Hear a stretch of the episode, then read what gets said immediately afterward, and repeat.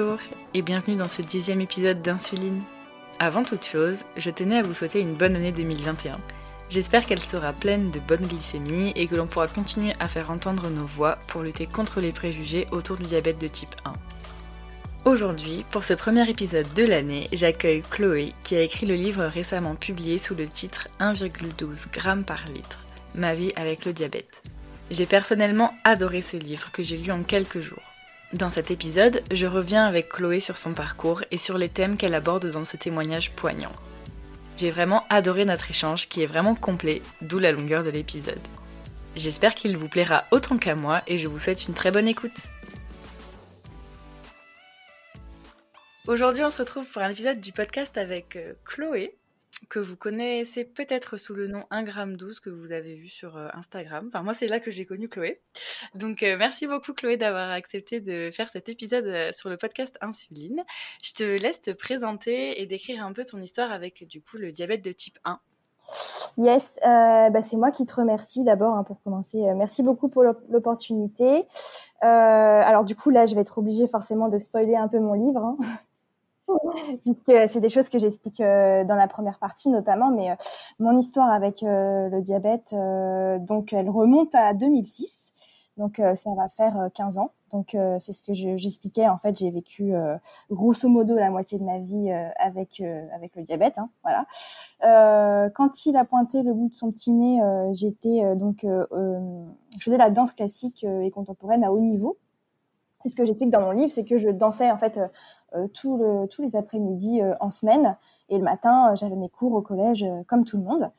Et bah, moi, ça a été assez violent en fait. Ça a été un peu la descente aux enfers parce que forcément, mon corps était vachement affaibli par bah, par ce dysfonctionnement qui s'était installé, si tu veux. Donc ça a été vraiment plusieurs mois d'une lente agonie, si je puis dire comme ça, parce que en fait, je comprenais pas ce qui m'arrivait, je n'arrivais à rien euh, j'arrivais pas à, aller euh, à traverser les cours de danse. Voilà, tout, tout le moindre petit mouvement était vraiment euh, me demander un effort surhumain. Et puis bah du coup, il y a eu aussi vachement de perte de confiance en moi et je me comparais beaucoup aux autres et je me disais mais qu'est-ce qui va pas quoi?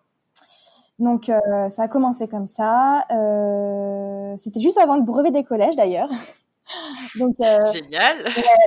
hospitalisation juste avant, euh, voilà. Et puis, euh, et puis à partir du lycée, une nouvelle vie qui a commencé. Et, et voilà, écoute, 15 ans après, on est toujours là. voilà. on vit avec.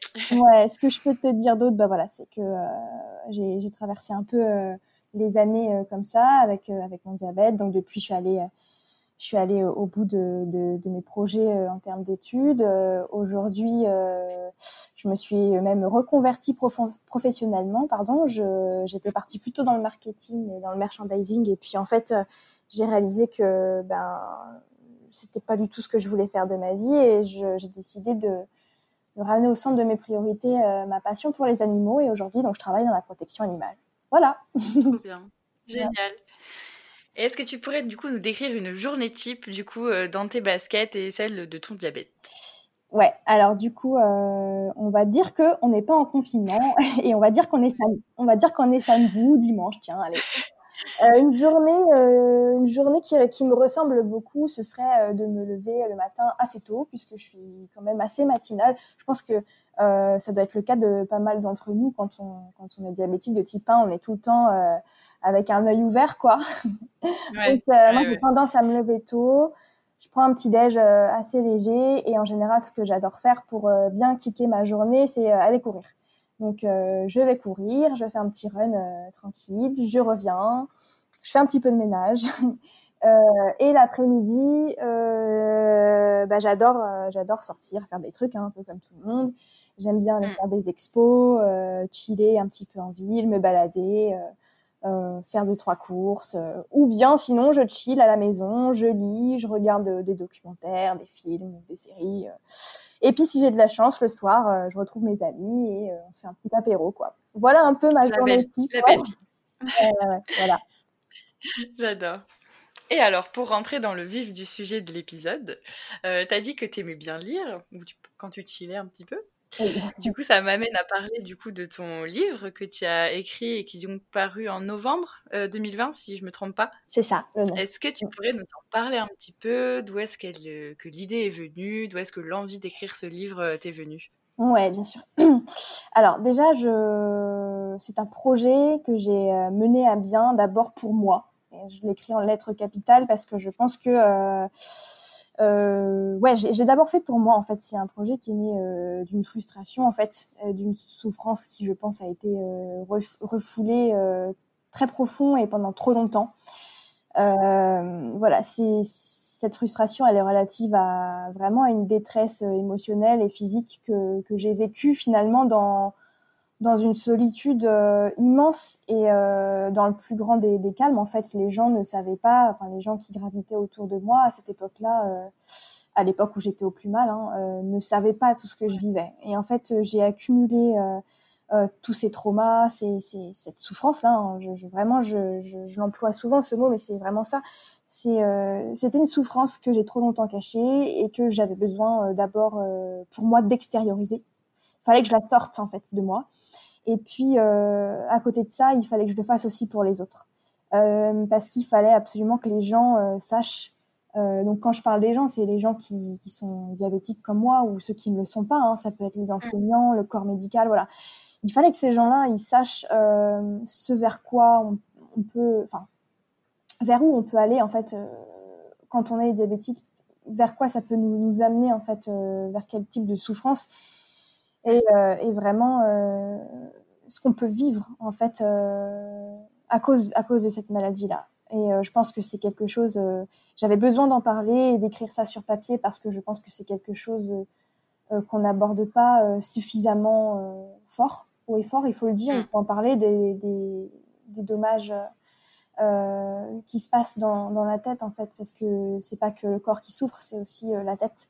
Et donc euh, voilà, moi je j'ai vécu j'ai vécu ça toute seule en fait, vraiment seule. J'étais pas accompagnée ni par des professionnels de santé, ni trop par mon entourage, parce qu'ils savaient pas vraiment finalement, tu vois. Donc donc voilà, c'est comme un peu comme si l'écriture de ce livre, je, je, me le devais en fait, que je l'avais mérité aussi et qu'il était temps pour mm. moi de mettre un peu tout ça euh, noir sur blanc sur papier. Euh, euh, voilà, je me le devais en fait tout simplement. Et du coup, j'ai commencé à, peu près. Alors, j'ai pas de souvenir exact de quand j'ai commencé à écrire.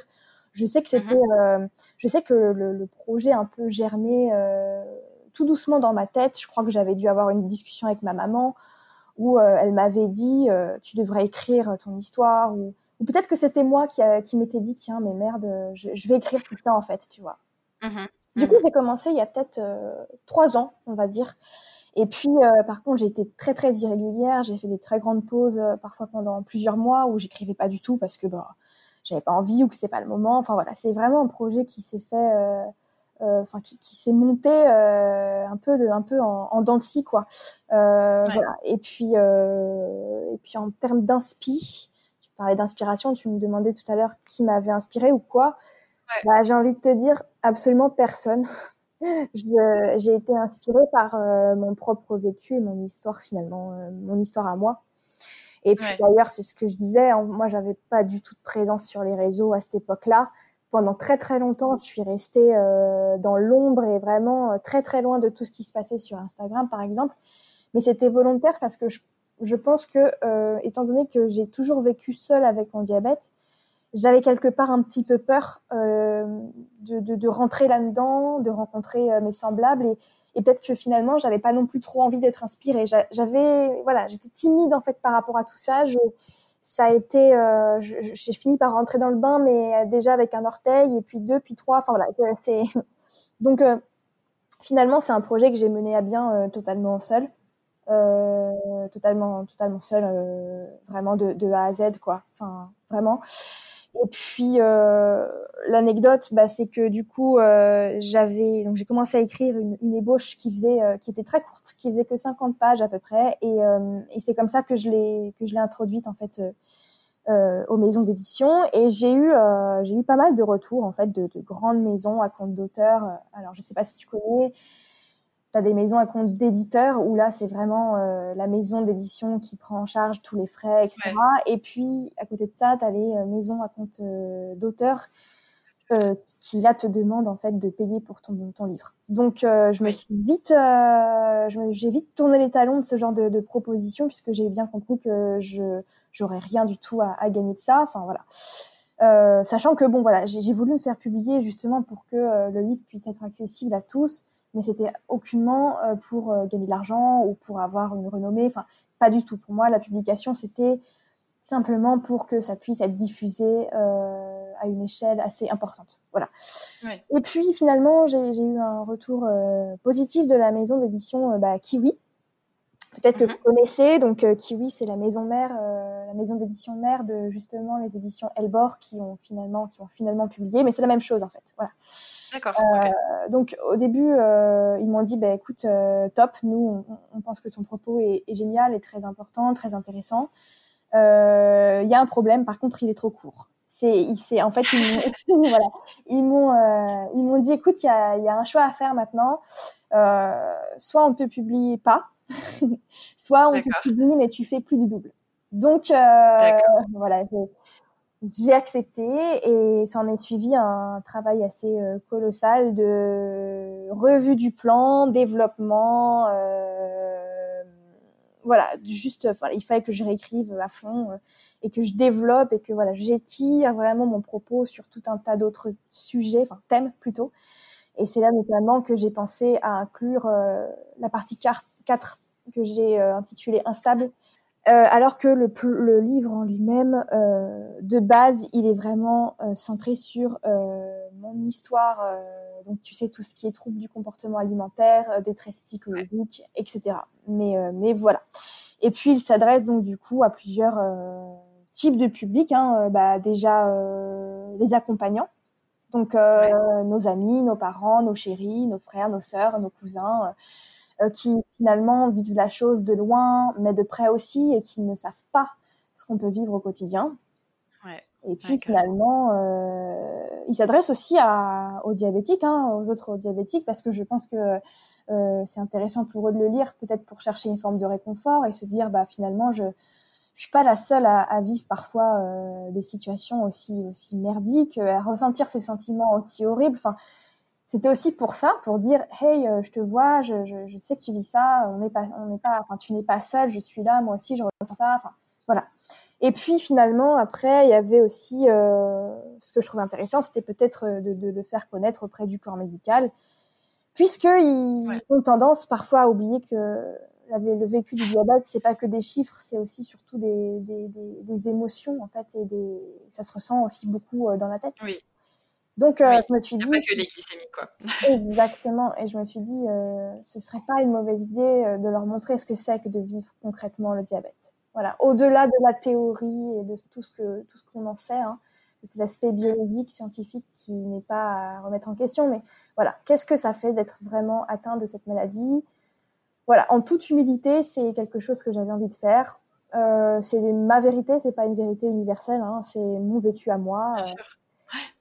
Beaucoup de, de gens... le, le sous-titre, c'est ma vie avec le diabète dans tous les cas, donc c'est Vraiment, chacun a sa propre vie euh, avec le diabète, même sans le diabète déjà de base.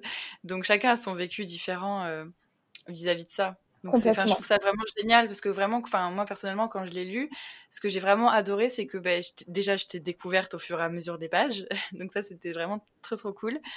Et euh, bah, vraiment, on, voit que ben, ce que tu racontes, les anecdotes, euh, c'est vraiment des choses qui te sont propres à toi et qui te sont, et qui te sont arrivées à toi et sur lesquelles tu peux réfléchir parce qu'elles te, te sont arrivées en fait. Si jamais il y a des choses qui me sont pas arrivées, moi je m'y retrouverai pas, alors qu'il y a d'autres choses qui me sont arrivées dans lesquelles je me suis tellement retrouvée et je pense que ben, en, tous les cas, en tous les cas pour les diabétiques, il y a forcément au moins un passage du livre où on pourra se retrouver dedans, vraiment. Je pense. Normalement, oui.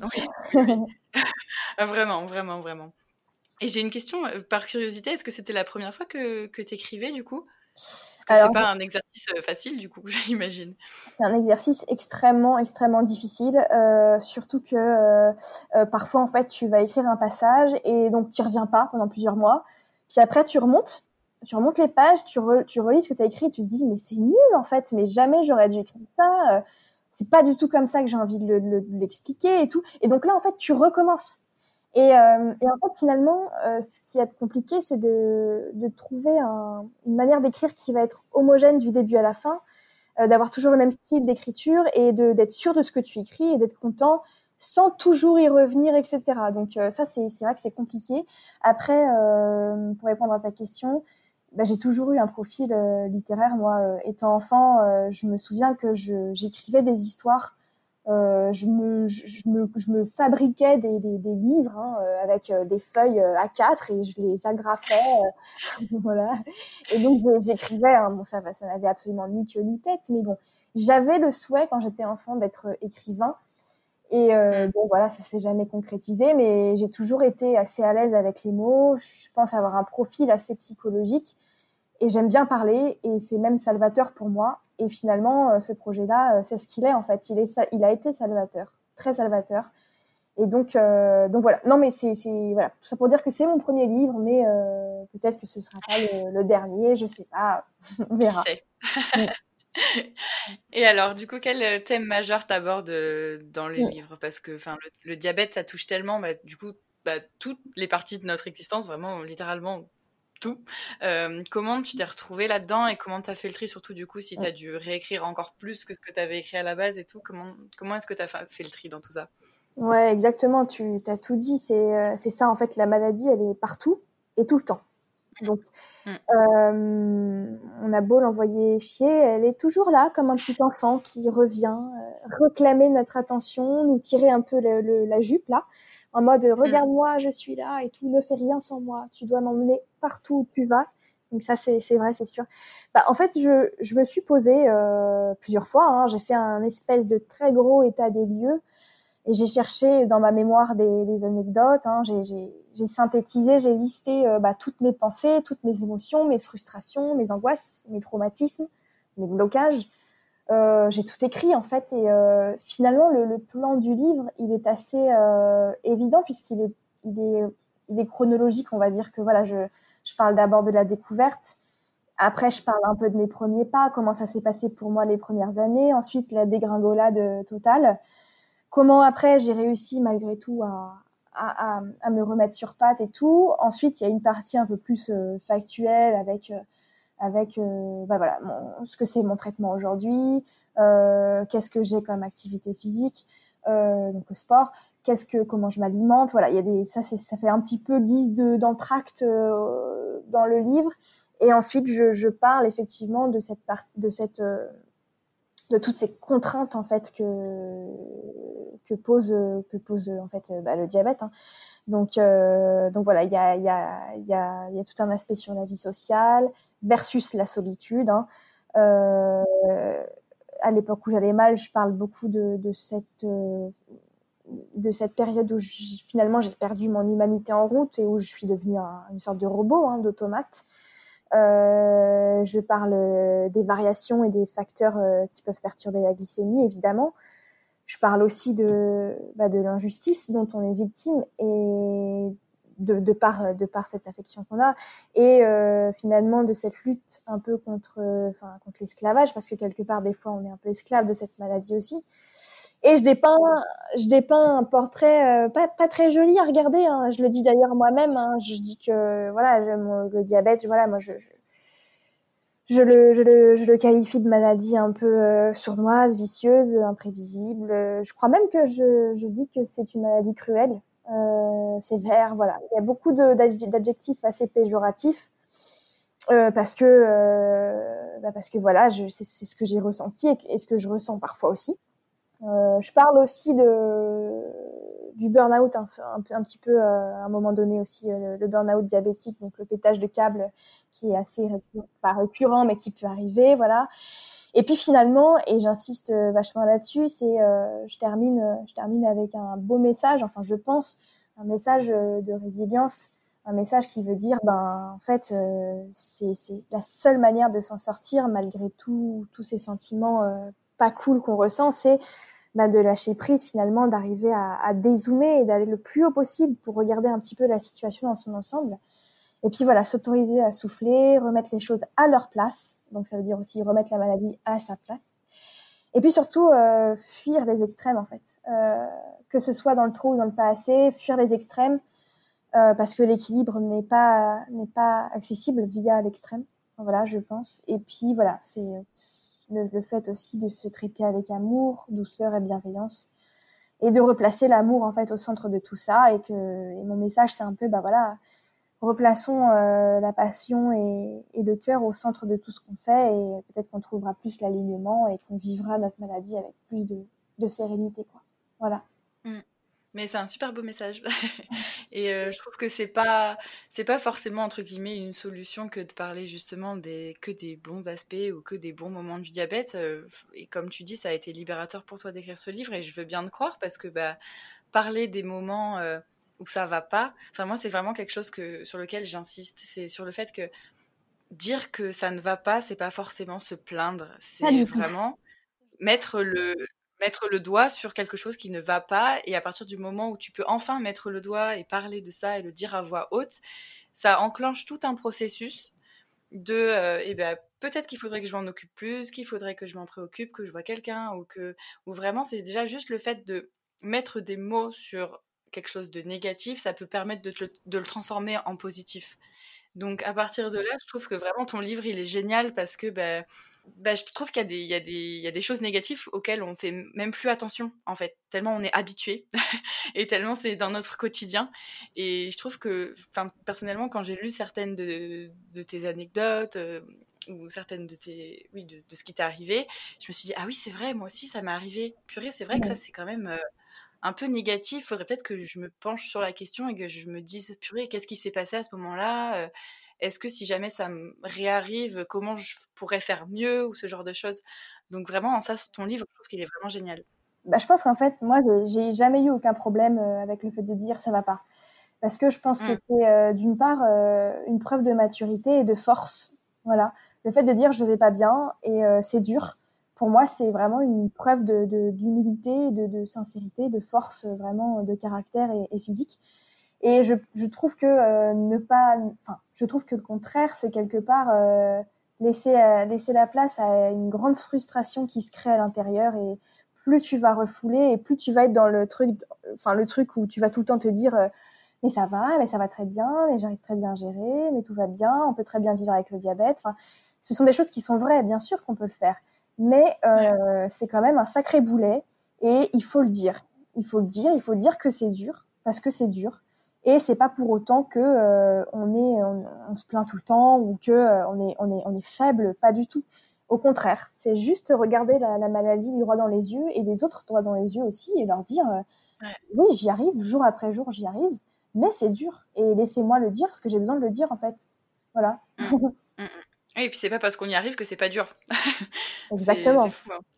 Mm, mm. Mm, et donc du coup, il y a plusieurs euh, thèmes, il y a plusieurs histoires, plusieurs anecdotes dans lesquelles je me suis vraiment bah, particulièrement reconnue en, en, lisant ton livre. Euh, J'aimerais bien qu'on les aborde un petit peu euh, ensemble, si tu veux pas trop non plus tout spoiler, mais euh, je me dis que c'est des thèmes qui peuvent être intéressants pour les personnes qui écoutent l'épisode. Notamment la question des émotions et la manière dont le diabète influence les émotions et vice-versa. Tu parles par exemple des ressentis hypo-hyper. moi, je sais qu'en hyper, je suis vraiment exécrable. je, vraiment, je le sais, je me sens pas bien et du coup, mon humeur s'en fait ressentir. Et et tu utilises le terme euh, d'équilibriste que je trouve hyper intéressant. Euh, j'ai l'impression que c'est vraiment ça. On, on, passe notre journée en fait à, à jongler entre hypo, hyper, euh, une quête hein, sans fin vers euh, bah, l'équilibre parfait. En gros, le, le, titre euh, de ton livre, qu'au final, on a l'impression qu'il est vraiment inatteignable. Et je trouve que c'est vraiment ton terme d'équilibriste est hyper juste. Il tombe vraiment juste. Et si tu pouvais vraiment revenir dessus, parce que, enfin, moi, je sais que c'est vraiment, j'ai du mal des fois à me dire, ok, donc là, par exemple, aujourd'hui, je suis en colère ou aujourd'hui, je suis de mauvaise humeur. Est-ce que je suis juste de mauvaise humeur ou est-ce que je suis de mauvaise humeur parce que euh, bah, tout à l'heure, j'étais à 2,50 grammes tu vois ce que je veux dire? Mmh. Du coup, j'arrive pas des fois à me dire si est-ce que juste bah, c'est ma vie en ce moment là qui m'énerve un peu, ou est-ce que bah, si j'étais pas à 2,50 grammes euh, il y a deux heures, bah, ma vie en au final, je trouverais qu'elle se passe bien en ce moment. Ouais, c'est clair. C'est tellement compliqué tout ça. En fait, moi, je pense, euh, enfin, je crois profondément que euh, la clé du, du, bonheur, en fait, c'est l'équilibre. il y a un truc avec la notion d'équilibre qui est juste euh, fondamental. Et finalement, même sans parler du diabète, euh, c'est le cas pour tout le monde. Je pense que la quête de l'équilibre parfait, c'est la quête de tout le monde. Enfin voilà, à mon avis, je, je pense que c'est le cas. Et du coup, nous, il y a deux dimensions. Il y a à la fois trouver l'équilibre glycémique et à la fois l'équilibre de sa vie au global. Donc euh, l'exercice, il est d'autant plus compliqué pour nous, c'est que euh, déjà, il faut s'épanouir indépendamment de, de, cette maladie euh, qui, nous est tombée dessus. mais en plus, il faut, il faut s'épanouir à l'intérieur de cette relation qu'on a avec la maladie et dans tous les cas, il faut trouver l'équilibre, l'équilibre dans sa vie et dans sa maladie. Euh, et du coup, c'est extrêmement difficile à trouver dans un cas comme dans l'autre, et c'est pour ça que euh, on s'épuise euh, facilement et que bah, nous, on, on, en souffre. Moi, quand je parlais d'équilibre, d'équilibriste, euh, effectivement, tu as cette image de, du petit bonhomme qui, qui jongle entre l'hypo, l'hyper, etc., et qui, qui essaye vraiment de, de maintenir le, le, le, cercle parfait. Moi, je, je, je m'envisage davantage en tant que funambule, donc vraiment sur un fil. Ouais. Et en fait, finalement, je lutte de toutes mes forces pour ne pas tomber vers l'hypo ou vers l'hyper. Et finalement, en fait, c'est ce, cette quête euh, de la droiture qui va euh, vraiment, euh, bah, qui va vraiment dicter, euh, dicter en fait mes, journées, quoi. Et c'est, dur, c'est dur. On en revient toujours à ça. C'est épuisant, quel que soit le travail qu'on fournit. dès lors qu'on est concentré sur quelque chose qu'on essaye à tout prix de maintenir, bien sûr que c'est difficile, qu'on s'épuise et que, et que, et que un tout, un tout petit rien peut effectivement nous faire tomber de ce fil. Tu parlais des émotions. Euh, bah, oui. en fait, oui, les émotions, ça fait partie des facteurs euh, euh qui viennent, qui viennent perturber et qui viennent tout chambouler en fait dans cet équilibre qu'on essaye de, de maintenir. C'est-à-dire qu'effectivement, les, les, émotions, la colère, la tristesse, la joie, la peur, l'excitation, enfin tout ça, ça va avoir, ça va se traduire par une augmentation ou par une baisse du taux. Et, et finalement, oui, tu sais plus trop finalement en fait. Euh, vu que ça se traduit comme ça sur tes taux, en fait, tu sais plus trop si c'est l'œuf ou la poule. Du coup, est-ce que c'est parce que voilà, effectivement, euh, tu as ce taux qui a, voilà, ce taux, est-ce que c'est parce qu'il est anormalement haut ou anormalement bas que tu vas ressentir certaines émotions? Ou est-ce qu'à l'inverse, c'est parce que tu ressens ces émotions que ça se traduit de telle manière sur tes taux? C'est très très compliqué et euh, je pense que c'est ça aussi qui nous fatigue, c'est que finalement, du matin au soir, on se pose des questions. Mais pourquoi je suis à 2,50 g Mais pourquoi je suis à, pourquoi je suis à 0,41 Mais pourquoi Enfin, voilà. Et peut-être que, en fait, finalement, il faudrait arrêter de se poser ce genre de questions. Mais, mais voilà, en tout cas, on, nous sommes des funambules, des équilibristes, et on le sera euh, jusqu'à la fin. Donc, euh, c'est vrai que euh, c'est une quête euh, de chaque instant, quoi. C'est vraiment un travail et un art. Un travail ou un art, je sais pas trop, mais c'est peut-être un peu de deux d'ailleurs. ouais. Voilà. Et du coup, ouais, en plus, c'est surtout vraiment quelque chose que, bah, qu'on fait comment dire dans la solitude du coup parce que pour le coup là nos glycémies c'est nos glycémies et nos émotions c'est ça vraiment c'est nous juste nous du coup les autres euh, bah, les autres Ouais. ils subissent en gros ce qui se passe à l'intérieur de nous-mêmes par rapport à ça et, euh, et je me suis beaucoup euh, reconnue dans tes remarques euh, en ce qui concerne le regard que les gens peuvent poser sur bah, sur sur soi sur moi sur toi sur les sur nous en général. Et euh, sur le fait que euh, le diabète de type 1 pourrait euh, pourrait amener à, être mal à l'aise en société, qu'on pourrait avoir du mal entre guillemets à être diabétique en société. Et j'ai trouvé ça super super intéressant. Par exemple enfin moi j'ai beaucoup évolué quand, quand j'ai eu mon diabète j'étais au lycée et, au début par exemple bah, après chaque repas au self j'allais aux toilettes pour faire ma piqûre parce que je voulais pas que les gens me voient et puis bon au bout d'un an Ouais. je me suis dit, pff, en fait, Ebline, t'attends euh, trois quarts d'heure avant de faire ta piqûre. Euh, en attendant, ta glycémie, elle monte en flèche. Euh, pourquoi tu t'assois pas juste, tu restes juste pas sur ta chaise en plein milieu du self et tu fais pas ta piqûre en plein milieu du self parce que bah, t'as besoin de faire ta piqûre à ce moment-là, quoi. Enfin, c'est Ouais. pourquoi t'as besoin de, de, te cacher et tout? Et c'est super dur parce qu'en plus, au lycée, bon, c'est un peu. Euh pas l'âge traître parce qu'on n'est pas au collège encore, on n'est plus au collège, mais bon, le regard des autres est quand même très important. Et euh, c'est quelque chose pour lequel j'ai encore, enfin, Ouais. j'ai beaucoup, beaucoup, beaucoup progressé. Mais par exemple, sortir ma pompe à insuline devant de parfaits inconnus parce que bah, là, je suis en train de manger quelque chose et qu'il faut que je me fasse un bolus, par exemple. C'est juste, en fait, j'en ai besoin. C'est même pas une folie ou quoi, juste j'en ai besoin. Et ben, je peux avoir du mal à le faire parce que je vais me dire, «Oh, mince, ils vont le voir. Oh là là, il y a quelqu'un qui va poser une question. tout le monde va être attiré par ma petite pompe et ils vont tous me poser des questions. Et voilà, la, conversation va commencer à tourner autour de ça alors que ben, j'en ai juste pas envie. Et du coup, je me suis vraiment retrouvée dans dans cette idée qu'on peut avoir du mal à être diabétique en société parce que c'est une maladie qui est tellement pas connue, encore une fois, mmh. que dès qu'on arrive avec euh, notre freestyle, notre petite pompe à insuline et tout, ou nos stylos, nos piqûres, etc., que vraiment on nous regarde comme si on était des, des robots, quoi, des extraterrestres. En fait, euh, tu as complètement raison. Et en fait, je pense à bien y réfléchir que c'est pas le fait d'être diabétique qui fait naître le malaise, c'est la non-connaissance en fait, c'est l'ignorance des gens à ce sujet. Et du coup, en fait, nous, euh, on a peur de faire peur et on a peur de susciter de la gêne. Euh, par définition, euh, on sait que l'être humain, il, en général, il a un petit peu peur de ce qu'il connaît pas. Ou alors, voilà, quand il va être confronté à quelque chose qu'il connaît pas, il y a parfois des sentiments un peu négatifs qui vont qui vont naître. Et du coup, en fait, on c'est par anticipation de la réaction de l'autre que nous, on va se mettre nous-mêmes dans, un, dans une situation de gêne. Tu vois ce que je veux dire? Du coup, en fait, on a un peu peur du jugement des autres, même s'il n'est pas prononcé, ce jugement-là. C'est parce qu'on le devine qu'on va être mal nous-mêmes. Mais, euh, mais après, je, je, je crois que c'est quelque chose que tu abordais aussi avec, ton, avec euh, Coco euh, lors d'un podcast précédent où vous expliquiez que le fait d'assumer, d'accepter et d'assumer, hein, la maladie, ça, ça, aidait vachement à se sentir bien dans un cercle social. Et je suis totalement d'accord avec ça. Néanmoins, moi, même si je pense avoir totalement accepté et que j'assume ma maladie, en fait, c'est toujours par anticipation d'une réaction qui naîtrait de l'ignorance que que du coup, je, je me sens pas super à l'aise en fait euh, en société parce que tu, tu sais que potentiellement la personne en face de toi ne connaît pas. Donc du coup, elle-même euh, va se dire mais merde, en fait, là, euh, je, suis en train de regarder ce qu'elle fait, donc ça me gêne. Et du coup, elle va voir que, je suis gênée, donc peut-être qu'elle-même va être gênée. Enfin, en fait, on s'en sort pas. C'est un cercle un peu vicieux, tu vois. C'est, euh, je sais pas ce que t'en penses, mais voilà, c'est très délicat comme situation. C'est vrai que c'est délicat. C'est euh, la non-connaissance et euh, l'anticipation du jugement de l'autre qui fait qu'il y a un climat qui peut être un peu, tendu, un peu gênant, quoi. Mais, mais ouais, c'est un vrai sujet, hein, c'est un vrai sujet.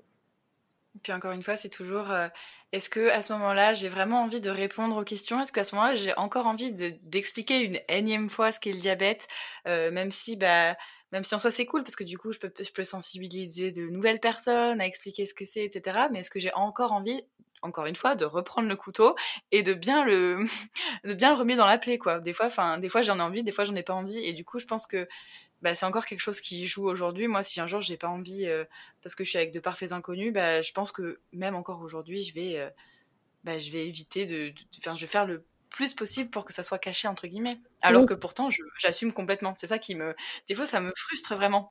en fait, tu as, tout dit. C'est euh, c'est le fait de prendre le couteau et de le remuer, remuer pardon, dans, dans la plaie bien fort. En fait, c'est exactement ça. C'est quand tu vas prendre le temps de dire à quelqu'un, bah, je fais ça parce que je suis diabétique c'est une parole que tu t'adresses à nouveau à toi-même. Et c'est quelque chose que mm. tu dois encore et encore processer, encore et encore réentendre. Je suis diabétique, je suis diabétique, je suis diabétique. Enfin, c'est, enfin, voilà. Et du coup, ça peut faire mal des fois de le dire ouvertement et d'expliquer. C'est comme si à nouveau tu devais te le réexpliquer à toi. Et c'est sûr qu'en fait, euh, c'est, un, c'est un peu ce que tu dis, c'est prendre le couteau et le mettre, euh, le mettre dans cette plaie qui finalement restera une plaie. Hein. Enfin voilà, c'est peut-être qu'elle cicatrise et que parfois elle fait pas mal. Euh, enfin voilà, on la connaît cette plaie, on sait où elle est sur notre corps. Enfin, on vit avec, mais c'est sûr qu'elle est toujours un peu douloureuse. Ça une plaie, ouais. Bah ouais, c'est mm. clair. Et du coup, avais, euh, tu parlais un peu de, de, l'égocentrisme aussi dans ton livre, et c'est une question que, aussi qui m'intéresse beaucoup, sur laquelle j'ai déjà réfléchi parce que euh, ben, souvent je me suis dit, euh, bon, Emeline, là tu te préoccupes trop de ton diabète en fait, tu l'as laissé prendre trop de place dans ta vie, tu t'imposes une discipline en fait, je m'étais vraiment euh, recroquevillée sur moi-même en me disant, bah, surtout au début de, mon diabète, pour avoir des, bah, glycémies parfaites, hein, l'équilibre hein, qu'on mentionnait tout à l'heure. Et en fait, j'étais tellement refermée sur ça et sur moi-même que ben, je me dis, ouais, peut-être qu'au final, les gens autour de moi, ils se disent, purée, qu'est-ce qu'elle est, euh, qu'est-ce qu'elle est égoïste et égocentrique, elle pense qu'à elle. Euh, et, euh, et je me disais aussi, c'est aussi un élément qui me faisait me sentir mal, entre guillemets, en société. Mais au final, si tu prends ça à contre-pied, je me dis, en fait, bah, si je m'occupe pas bien de moi, en étant entre guillemets égoïste comme comme j'ai dit avant bah au final bah, si je m'occupe pas de moi mes glycémies elles vont être merdiques. Donc si mes glycémies sont merdiques je vais être fatiguée je vais être de mauvaise humeur je vais avoir envie de, de rien faire et de tout envoyer bouler. Donc au final je serai encore plus mal à l'aise en société. Donc je me dis qu'est-ce que je fais? Enfin, qu'est-ce, qui est le mieux? Euh, Et puis ça dépend aussi vraiment de, l'entourage. Je pense que si jamais tu es une personne qui est proche de ton entourage et, qui est à l'aise avec l'idée de, parler du diabète et de dire oh bah excusez-moi là, enfin vraiment mon diabète ça va pas, excusez-moi si je suis euh, bah, dans les choux aujourd'hui vraiment. Euh, désolé quoi ou si c'est quelque chose que tu gardes vraiment pour toi et dans ce cas-là bah, je pense que ça peut encore être un autre handicap et du coup enfin j'ai toujours, de temps en temps, quand mes glycémies vont mal ou ce genre de choses, je me dis, bon, Evelyne, euh, là, euh, tu voulais faire ci ou tu voulais faire ça, être passer du temps avec tel ou tel ami ou ce genre de choses, ou faire telle activité ou telle activité. Mais est-ce que là, il serait pas juste temps que juste, bah, ce soir, bah, t'ailles te coucher, que tu prennes soin de ta glycémie, que tu fasses une bonne nuit parce que la nuit dernière, bah, je sais pas, t'étais en hypo ou t'étais en hyper, et que tu sois, entre guillemets, un peu égoïste? Et que tu te dises comme ça, bah, pour demain, si jamais tu veux faire un truc demain, bah, tu seras enfin de bonne humeur, euh, tu, seras, tu seras bien dans tes baskets parce que bah, euh, tu auras enfin récupéré une glycémie correcte et que bah, tu te sentiras bah, mieux. quoi. C'est vraiment cette question de, de l'égoïsme et mmh. de l'égocentrisme, c'est quelque chose qui, bah, je trouve, se trouve au quotidien dans, dans les décisions qu'on prend nous-mêmes euh, du mmh. coup, bah, pour gérer notre diabète. quoi. Complètement. En fait, tu vois, on en revient encore euh, à cette notion d'équilibre. Euh, c'est ce que, ouais, c'est ce que je disais en fait dans mon livre, c'est qu'il faut surtout pas laisser à la maladie se déverser dans tous les autres aspects de notre vie. Et ça, c'est un gros challenge. Hein. Mais d'un autre côté, qu'est-ce que c'est que d'être euh, diabétique? Par définition, ça nous pousse à devenir égocentrique. Pourquoi? Parce que on est dans l'auto-assistance et l'autosurveillance H24. Notre regard, il est et il doit être tourné en permanence vers l'intérieur de nous, enfin nous en fait. Et du coup, on sait que euh, si on s'accorde pas autant d'attention, bah, on sait que les choses vont mal se passer. Donc par définition et par la force des choses, en fait, on est notre priorité numéro un. Et en fait, c'est pas de notre faute. Et il faut qu'on le soit. Il faut qu'on le soit. Pourquoi? Parce que c'est pas parce qu'on a un traitement qui est en place, qu'il soit sous stylo ou sous pompe ou voilà, c'est pas parce que ça c'est en place et que ça fonctionne ça ne nous garantit pas la réussite. Donc du coup, c'est pour ça qu'on est dans cette surveillance de chaque instant. C'est parce que euh, à tout moment, ça peut se barrer en, cacahuète en fait. Après, et c'est pour ça que moi j'ai réussi à faire la paix avec ça et à dire ben oui, quelque part, c'est vrai, je suis égocentrique, mais c'est parce que ma maladie me force à l'être aussi. Maintenant, il y a une différence, c'est ce que tu disais et ce que je disais de base. Hein. Euh, être égocentrique, ça ne veut pas dire qu'on doit être égoïste. Donc euh, voilà, c'est pas parce qu'on va on va faire les choses d'abord et avant tout pour nous, pour être bien, pour se sentir bien, pour prendre soin de, nos glycémies et tout, qu'il faut qu'on soit égoïste. Donc ça veut dire euh, mettre les autres dans des situations pas cool, tu vois. Mm. Moi, l'égoïsme, je me suis toujours promis de pas tomber là-dedans, tu vois. C'est pas parce que je suis diabétique et que je dois prendre soin de moi qu'il faut que je sois euh, pas juste euh, avec les autres, tu vois, envers les autres. Et du coup, c'est aussi, encore une fois, une question d'équilibre. Être égocentrique, ok, c'est d'ailleurs tout à fait tolérable et c'est tout à fait normal. Enfin, moi, c'est mon point de vue. Je pense qu'être égoïste, euh, égocentrique, pardon, euh, c'est intrinsèque. Enfin voilà, ça fait ça fait partie du jeu et je pense qu'on l'est tous un petit peu quand on est diabétique de type 1. Maintenant, à nous de faire attention euh, de pas tomber dans l'égoïsme. Mais je pense dans tous les cas, pour revenir à ce que tu disais, que eh ben, euh, même si tu avais des plans, même si tu veux être euh, là pour les gens, même si tu as une invitation quelque part, même si tu avais un engagement, eh ben, si tu te sens pas bien et si tu penses que là, il faut vraiment que tu te consacres à ta maladie et à, sa gestion, eh ben, c'est OK de le faire, tu vois. Parce que dans tous mm. les cas, ça reste une priorité. Il y a des moments où on peut choisir de ne pas trop s'écouter et, de se dire, ok, là, je veux souffler, tu sais quoi, je vais être tourné vers les autres et vers le monde extérieur plutôt que d'être tourné vers moi. On a le droit de le faire, mais je pense que en règle générale quand même, on a un regard qui est vachement tourné vers nous-mêmes. Et d'ailleurs, ça me fait penser que, euh, alors je l'ai pas du tout évoqué dans mon livre, mais c'est, mmh. je pense, directement lié à ça. Moi, en fait, je souffre euh, beaucoup. J'ai des gros problèmes de concentration, vraiment. C'est-à-dire qu'en fait, euh, je suis tellement auto-centrée et, et, je suis tellement, euh, mes pensées sont tellement, euh, ne tournent qu'autour de ça, en fait, finalement. Enfin, j'ai pas envie de dire à 100%, mais voilà, j'ai suis toujours tellement préoccupée par mes glycémies, par ma maladie, c'est toujours tellement dans ma tête qu'en fait, euh, j'ai remarqué hein, au fil du temps qu'il y a des moments, j'ai un, mal de chien à me concentrer sur autre chose. Je vais lire un livre, il faut que je lise une page au moins 15 fois parce que je me demande si mon taux est en train de monter ou descendre. Je suis au, je suis au travail euh, pendant 5 minutes, bah, j'écoute pas une réunion parce que je suis en train de penser à mon taux, tu vois. Je regarde, je regarde une série et en fait, au bout de, de 20 minutes, je me dis, mais en fait, j'ai rien écouté parce que je suis en train de me demander si mon bolus, il était suffisant ou pas.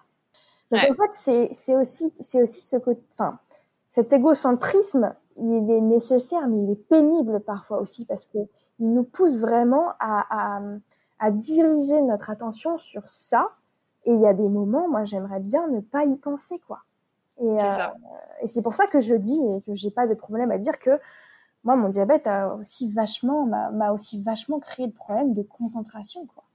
Mmh, je veux bien le croire. Dans ton livre, tu évoques aussi euh, le suivi médical qu'on est obligé de suivre. Parce que du coup, même si on est un peu nos propres médecins euh, au quotidien, euh, on voit quand même de temps en temps bah, nos diabétologues ou d'autres spécialistes. Euh, du coup, est-ce que tu pourrais revenir un petit peu sur les relations que tu as entretenues avec les médecins qui te coachent? C'est le terme que tu as employé dans ton livre depuis ton diagnostic.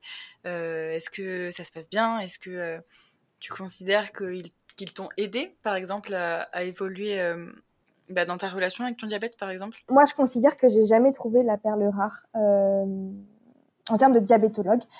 J'ai d'abord été suivie par un monsieur euh, âgé et très austère, euh, voilà, très, sévère. Euh, voilà, j'avais j'avais 14 ans, je venais d'apprendre que j'avais cette maladie incurable qui était dont, dont, je ne guérirais jamais, et je, me, je me retrouve en face à face avec ce, type glacial. Enfin bon, ça, ça a duré un certain temps, et ensuite j'ai changé, j'ai j'ai été suivie par me docteur Amélie Thielmans-Baron qui est d'ailleurs la préfacière de, de mon livre, euh, avec qui, euh, pendant de très longues années, j'ai eu un super rapport. Euh, elle a été là euh, aussi quand j'avais très mal et elle a toujours eu la gentillesse de, de, de, me rediriger vers, vers des psychologues pour, pour, pour, gérer ça, tu vois. Enfin, voilà, très gentille, très, très, très, très rassurante. Enfin, voilà. Mais euh, au global, je et ça j'en démords pas, hein, j'en ai déjà parlé, mais je, je, je, le maintiens. Je trouve que euh, quand, quand on est en rendez-vous avec nos, nos diabétos, en fait, tu constates qu'il y a un manque de temps et il y a un manque d'intérêt euh, qui, qui, de leur part hein, vers ce qui se passe euh, dans notre tête. C'est-à-dire qu'il y a un tel focus sur les chiffres, sur les résultats d'analyse, sur les moyennes, sur les pourcentages. Euh, finalement, en fait, il y a, y a, moins de focus euh, sur, les, sur les émotions, les, les ressentis, euh, sur tout cet aspect psychologique qui va toujours, dans tous les cas, passer après euh, le concret. Et le concret, c'est bah, voilà, la glyquée, les pourcentages dans la cible. Enfin, du coup, je me suis toujours dit que c'était une manière d'envisager la maladie qui est, qui est, vachement réductrice. Et du coup, ça m'amène à dire que il y a la théorie, il y a euh, le diabète, euh, enfin le diabète dans son aspect euh, médical, biologique, scientifique, mais le la vie avec le diabète dans la vie de tous les jours, d'un point de vue pratique, il est, il est, je pense, ignoré par ces personnes et je, je pense vraiment qu'ils sont à milieu de, de comprendre et de, de savoir ce qu'on vit. Et il y a vraiment un décalage et je pense que à bien y réfléchir, on devrait tous, alors sauf si tu dis que tu n'en as, pas besoin, hein, mais je pense que quand tu es diabétique euh, de type 1 ou de type 2 ou peu importe, surtout DT1, je pense, mais peut-être DT2 aussi. Euh, je pense qu'il devrait y avoir euh, un soutien psychologique d'emblée, tu vois, d'emblée. sauf si tu aimais le souhait de ne pas en avoir un parce que tu vas bien et que tu penses ne pas, ne pas pouvoir, enfin ne pas, ne pas en avoir besoin. Je pense vraiment que, en fait, être suivi par un endocrino, c'est très bien, mais il y a tout un aspect dont on ne parle pas avec lui et ça, c'est quelque chose dont je souffre encore aujourd'hui. Ouais, ouais, ouais. Moi, j'ai eu de la chance parce que bah, pour le coup, j'ai une très bonne diabéto, j'ai la même depuis le début de mon diagnostic. Et en l'occurrence, avec elle, j'aborde pas forcément ces sujets-là. Parce que, comme toi, enfin, le, les rendez-vous sont plutôt ciblés autour bah, de mes glycémies, de est-ce que mes débits de base sur ma pompe sont bien réglés, etc. etc. Mais en l'occurrence, à, à, mon diagnostic, six mois après mon diagnostic, c'est elle qui m'avait redirigée vers une psychiatre quand j'en avais eu besoin, tu vois. Donc, même si c'est pas forcément avec eux qu'on peut évoquer la question, je suis totalement d'accord sur le fait que dans tous les cas, la question devrait au moins être posée pour que nous, on puisse dire si oui ou non on pense avoir besoin de voir quelqu'un d'autre pour en parler. Parce que peut-être que c'est vrai, c'est peut-être pas eux qui sont le plus à même de répondre à certaines de ces questions, et c'est normal. Mais comme tu dis, je je doute qu'il y ait beaucoup de diabétiques qui n'en aient jamais eu besoin. Exactement, exactement. Et ça m'amène à parler d'un autre sujet qui m'a fait, euh, enfin qui m'a un peu ému parce qu'il m'a aussi aidé à mettre des mots sur des choses que je pense que j'ai pu vivre euh, euh, avec à cause entre guillemets de mon diabète, j'imagine. Encore ça, c'est quelque chose que moi-même je sais pas. c'est en ce qui concerne du coup les troubles du comportement alimentaire. Euh, est-ce que déjà tu peux déjà nous expliquer de quoi il s'agit? Parce que je ne sais pas si les personnes qui écoutent savent forcément tous ce que c'est. Et euh, donc tu en parles un peu dans ton livre. Est-ce que tu pourrais nous expliquer un peu quelle forme ils ont pris, quelle forme ils prennent, ou en tout cas euh, pour toi Oui, bien sûr. c'est d'ailleurs le, cœur du, sujet de mon livre, hein, mmh. parce que c'est autour de ça que bah, que, que c'est développer cette, cette souffrance euh, étant plus jeune. Alors en fait, un, un trouble du comportement alimentaire, c'est euh, une relation malsaine euh, qui, qui se construit, qui, qui, naît entre toi et la manière dont tu t'alimentes. C'est une relation donc qui est euh, toxique et qui est vraiment pas du tout juste et qui est complètement euh, biaisée par ton propre psychologique. Euh, voilà, c'est tu as un traumatisme, tu as des problèmes euh, psychologiques, peu importe leur nature. Du coup, ça se traduit par euh, par euh, une, une, relation, enfin par la naissance d'une relation complètement malsaine avec l'alimentation. Et moi, en fait, bah tu sais quand quand t'es quand t'es une jeune femme que tu passes de l'adolescence à l'âge adulte, déjà pour pour la plupart d'entre nous, il y a cette il y a cette relation avec le corps qui est déjà compliquée. C'est-à-dire que euh, que tu sois diabétique ou pas, tu regardes ton corps qui change, tu es dans cette quête un peu euh, constante de euh, la, la, la, finesse, hein, le fait de, de, ne pas prendre de poids, tu as peur de prendre du poids, tu développes un, une relation un peu conflictuelle aussi avec ton corps, euh, tu as, une image en tête euh, à laquelle tu veux te, te à laquelle tu te fies et à qui tu veux ressembler en fait. Du coup, déjà te construire en tant que femme quand tu as ces espèces de, de, modèles euh, absolument idiots en tête euh, qui, sont, euh, qui sont un peu dictés par la société. Hein. Mais bon, je rentrerai pas dans les détails, mais bref. déjà, te construire en tant que femme avec, avec ces espèces de petits traumatismes-là et ces attentes surdéveloppées, c'est difficile. Donc, quand tu as une maladie en plus, qui est le diabète de type 1, et qui euh, et qui te confronte à euh, un taux trop important de sucre dans le sang versus trop bas, en fait, l'amalgame, enfin pour moi en tout cas, l'amalgame, c'est créé dans ma tête instantanément. Ça veut dire que à chaque fois que j'étais en hyperglycémie, je me, je me, je m'en rendais malade. Je me disais, mais si tu as trop de sucre dans le sang, ma pauvre, c'est que tu as trop mangé c'est que tu es vraiment une grosse vache en fait. C'est que et en fait tu vois et c'est complètement con. Aujourd'hui quand j'y repense, j'ai beaucoup de tristesse. Je me dis mais comment j'ai pu en arriver là? Mais mm. à cette époque de ma vie, j'en étais venue à me dire que euh, si j'avais des hyperglycémies, c'était parce que je mangeais trop. Donc qu'est-ce que je qu'est-ce que j'ai trouvé à faire? En réponse à ça Et eh ben finalement, c'était de ne quasiment plus manger. Et si je mangeais quasiment plus, j'avais un double bénéfice. Ça veut dire que j'avais besoin de quasiment pas d'insuline rapide, Donc, mhm. je mangeais le strict minimum et j'avais euh, des, des, des, injections d'insuline euh, quasiment euh, enfin, inexistantes. Parfois, c'était un, une unité, deux unités. Enfin, voilà. Mon, mon objectif, c'était d'en avoir le moins possible. Et donc, du coup, en faisant ça, j'avais aussi l'assurance de ne pas faire d'hyperglycémie. Parce que si tu manges pas, finalement, tu peux pas faire trop d'hyperglycémie. Bon, il faut pas oublier la lente, hein.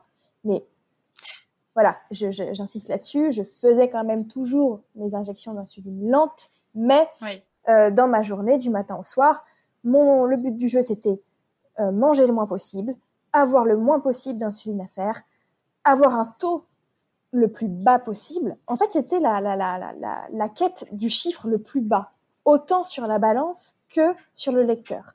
Je voulais dompter les chiffres euh, et, ça, et ça, en fait, ce contrôle que j'avais sur ma maladie m'assurait aussi euh, un contrôle sur mon propre corps. C'est-à-dire que je m'assurais de ne pas de, ne pas prendre de poids et de ne pas laisser ma maladie en fait euh, gagner.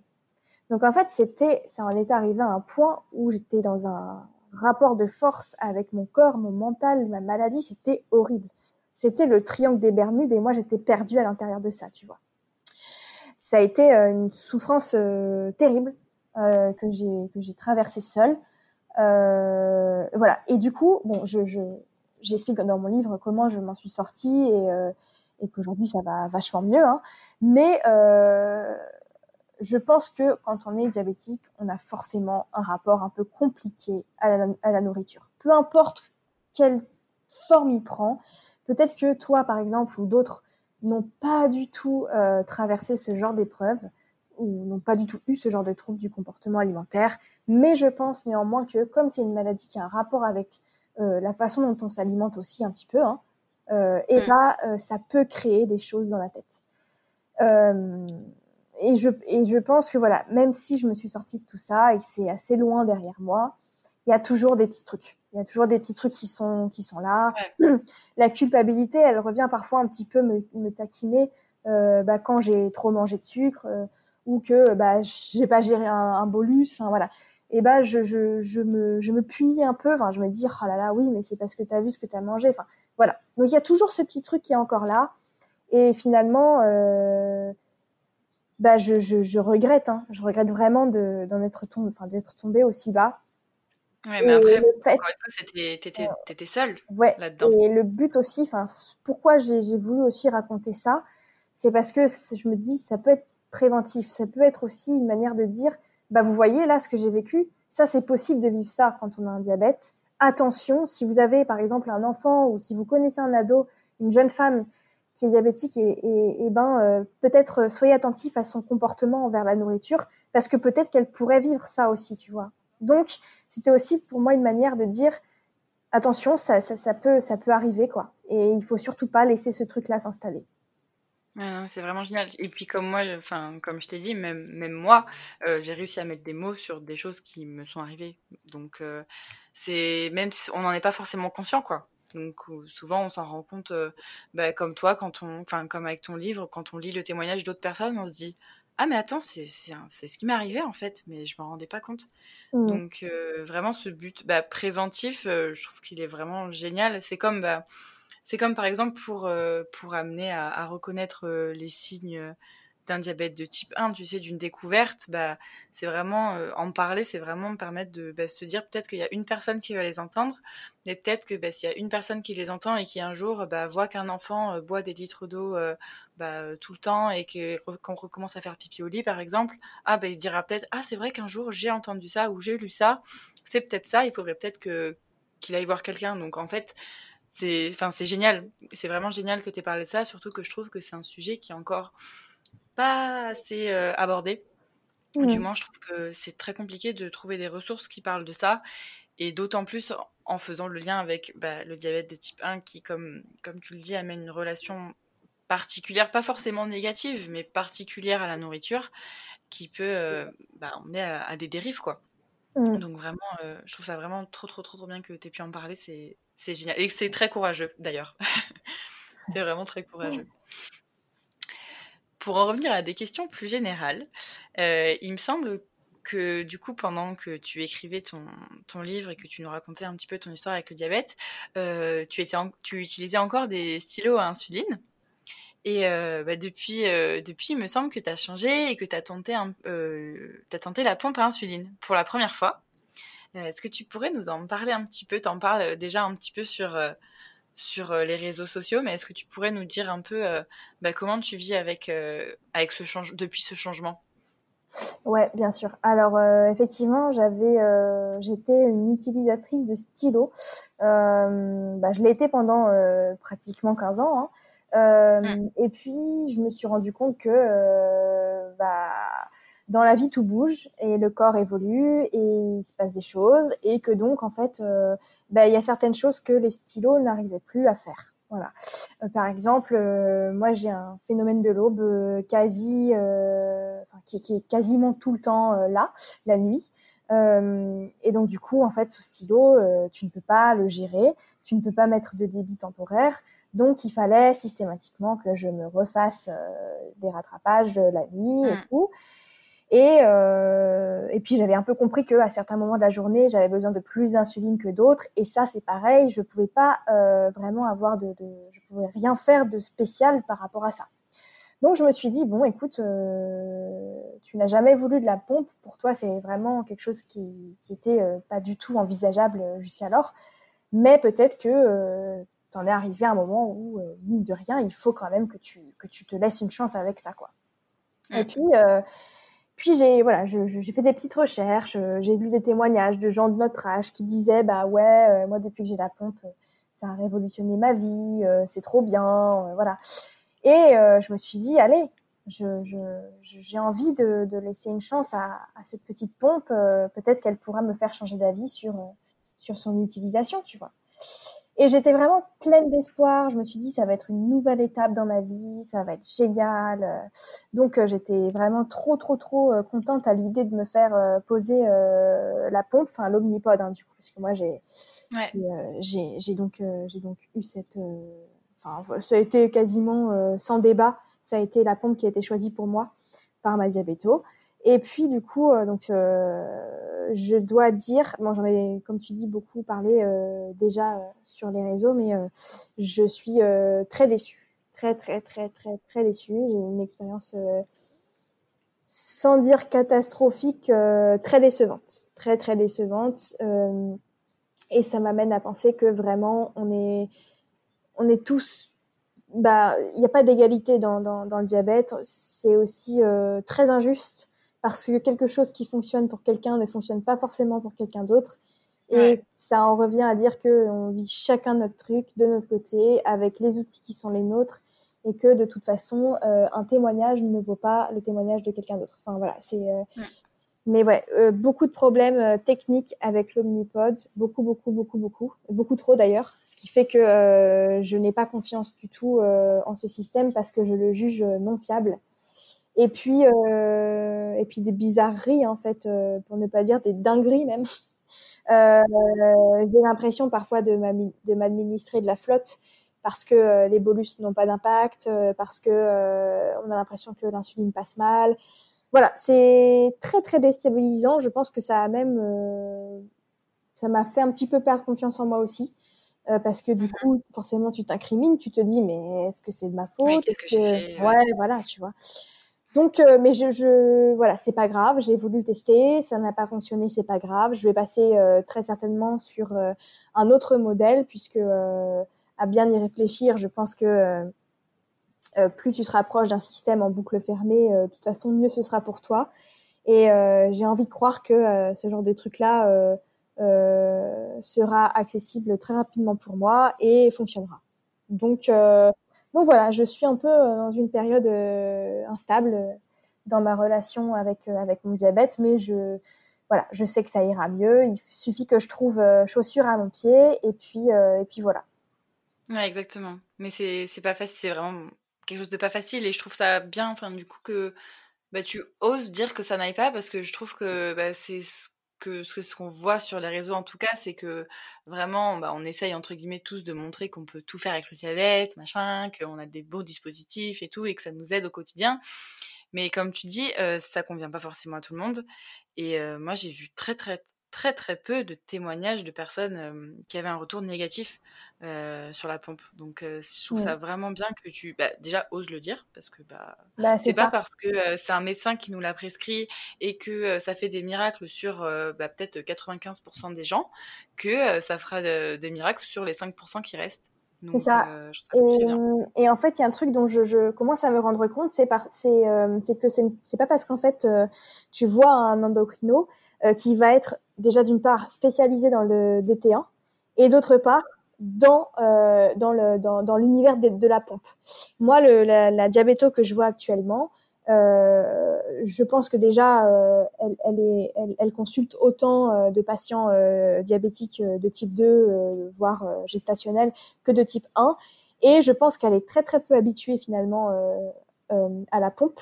Et en fait, euh, elle m'a tenu des propos euh, qui m'ont fait vachement réfléchir. Enfin, euh, un coup, elle fait l'apologie de l'omnipode, et puis après, tu, tu lui, tu, après, tu lui parles de, des soucis que tu as avec, et elle te dit clairement, ah non, mais c'est de la merde. Et puis après, et puis après, tu lui parles de ton souhait de peut-être avoir une pompe à, à, tubulure et avec un cathéter, et elle te dit, oh mais non, oh mais non, mais vous êtes une femme, oh mais non, ça va être chiant pour vous avec une robe et tout. Et là, tu te dis, mais ah t'es pas censé m'encourager en fait. Enfin, euh, là, es en train, je suis en train de te dire que je suis euh, dans une détresse psychologique et émotionnelle pas possible, que je suis au bout du rouleau avec cette pompe qui ne fonctionne pas pour moi. Je te demande de bien vouloir m'aiguiller vers un autre modèle de pompe, et tu me dis, ah bah non, parce que le cathéter, ça va te faire chier. Bah bizarre en fait. Enfin, bon, bref, soit dit en passant, mais euh, mais ouais, en tout cas, je, je pense que oui, c'est important de dire quand ça fonctionne pas. Moi, suite à mes stories sur Instagram, j'ai quand même eu vachement de retours euh, similaires en mode ah mais oui moi aussi l'omnipode j'ai eu une expérience dramatique avec euh, voilà. Après, je suis très heureuse pour les gens euh, pour qui ça fonctionne bien. Tant mieux, hein, c'est le but du jeu, hein, c'est le but du jeu. Enfin voilà, moi si j'avais pu faire partie de la team, ça marche, j'aurais été très heureuse. Tu vois, j'aurais été vraiment contente. Euh, et, et d'ailleurs, euh, ceux pour qui ça fonctionne, et eh ben franchement, trop bien. Je suis très contente pour eux. Je, mais, mais voilà, pour moi, c'est pas le cas. Pour qui, pourquoi, on ne sait pas. Finalement, il y a beaucoup de choses qu'on ne comprend pas dans le diabète. Ça, ça en fait partie.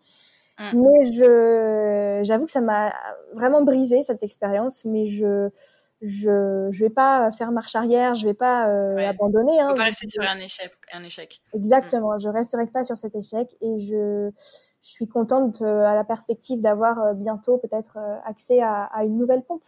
Voilà. Mmh, mmh, mmh. Mais je veux bien te croire parce que du coup, enfin moi j'ai changé du coup en septembre dernier euh, de pompe et avec ma prestataire on en avait beaucoup parlé et elle m'avait proposé soit l'omnipode soit la T-Slim. Et vraiment, moi, l'Omnipode, j'ai été très réticente parce que du coup, bah, comme j'en parlais avec Coralie dans l'épisode sur le rapport au corps, Enfin, l'omnipode, c'est gros, quoi. Et euh, en fait, je, je voyais pas ça sur mon corps. Et je faisais vraiment un, gros blocage dessus. Et je me suis dit, mais jamais, jamais, jamais, jamais, jamais. Et, euh, et du coup, pour essayer de voir, elle m'a, elle m'a fait porter la pompe, euh, tu sais, à vide, entre guillemets, pendant trois jours, pour voir, mmh. quoi. Mmh. Et le problème, c'est qu'à le problème, entre guillemets, à cette époque-là, c'est que j'arrivais à mettre mes cathéters que sur le ventre. Donc, en plus, j'ai essayé l'omnipode sur le ventre ce truc énorme, quand j'ai vu ce truc énorme sur mon ventre, je me suis dit, ok Evelyne, bon, au début c'était dans ta tête, tu t'es dit que tu n'y arrivais pas, mais là tu le vois sur ton corps, et, et, non en fait, je, vraiment je me suis dit, si je, si je prends cette pompe, je vais être malheureuse. Alors que euh, ben là, tu vois, j'ai choisi la Tesla, mais j'en suis super contente. Même si je l'avais pas forcément essayée, au final, elle ressemble pas mal à celle que j'avais avant mais au moins je, je, me sens bien avec. Et oui, bah, pour le coup, bah, il y a des fois où quand j'ai envie de m'habiller, bah, c'est galère, je sais pas quoi en faire, je, je, trouve des, des, astuces pour coincer ma pompe un peu partout. Mais au moins, je sais que c'est quelque chose que j'ai choisi déjà et qui me qui correspond à mes besoins, quoi. Parce que j'ai pu me faire une idée d'une autre pompe et c'est pas pas parce que bah, on m'en a chanté les louanges ou que j'ai pu le voir sur les réseaux sociaux qu'elle faisait elle faisait des miracles entre guillemets que, que je l'ai choisie parce que je me suis dit qu'elle me convenait pas en fait.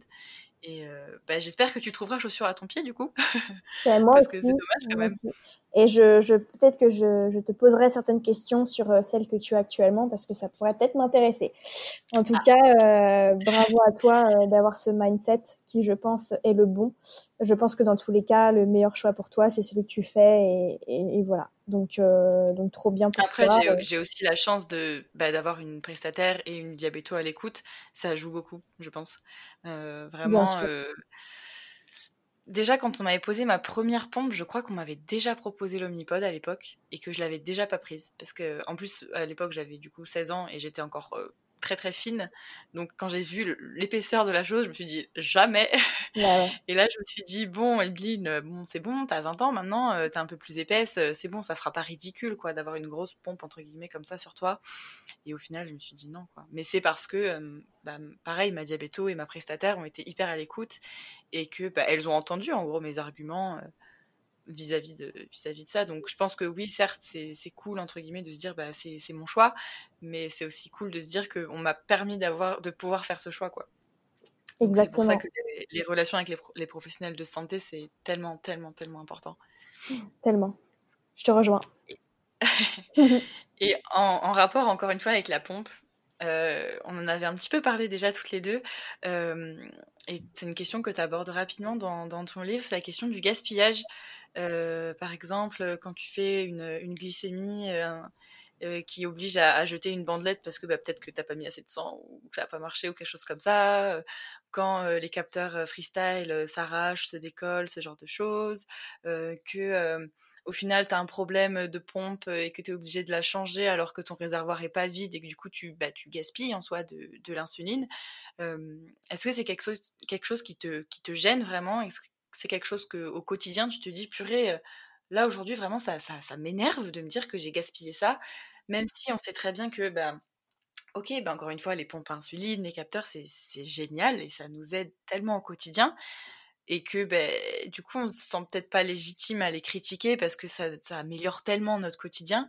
Mais, mais je pense que c'est une critique qui peut, qui est tout à fait légitime. Et, et je l'ai vu encore récemment, en, décembre, là je suis rentrée chez mes parents et j'ai fait, le, j'ai fait du tri en fait dans tout ce que j'avais depuis bah, 5 ans de diabète et de mon ancienne pompe à insuline. Et je me dis, mais c'est une catastrophe. Enfin, tout ce que j'emmagasine dans des tiroirs chez moi, alors qu'ils peuvent être utilisés par tellement d'autres gens qui n'ont pas du tout accès à bah, tout ce dont on a on a la chance d'avoir en France. Euh, est-ce que c'est quelque chose qui, qui des fois te, te traverse l'esprit euh, par rapport à, ton traitement quoi? Eh ben, tu me demandais si ça m'énervait. C'est pas que ça m'énerve en fait, c'est que ça me fout en l'air. ça me fout en l'air. Je trouve ça, euh, c'est un crève-cœur pour moi. Et alors surtout depuis que j'ai la pompe, parce que comme je le disais et comme tu le sais, j'ai enchaîné un peu les, les, les accidents. Euh, ce qui fait que euh, j'ai dû enlever un pod euh, au bout de quelques heures ou, un jour d'utilisation. Donc, tu as forcément la moitié d'un stylo qui, qui, qui, part directement à la poubelle.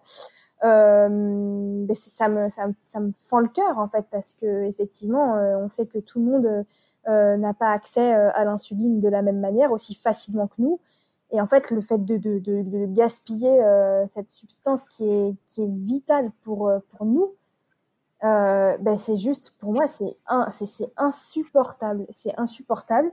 Et c'est aussi pour ça que que, je suis euh, que je suis euh, pas du tout convaincue à l'idée de continuer avec l'omnipode c'est que trop de fois je me suis retrouvée à, à gaspiller de l'insuline et, et ça ça m'arrivait très très peu sous stylo.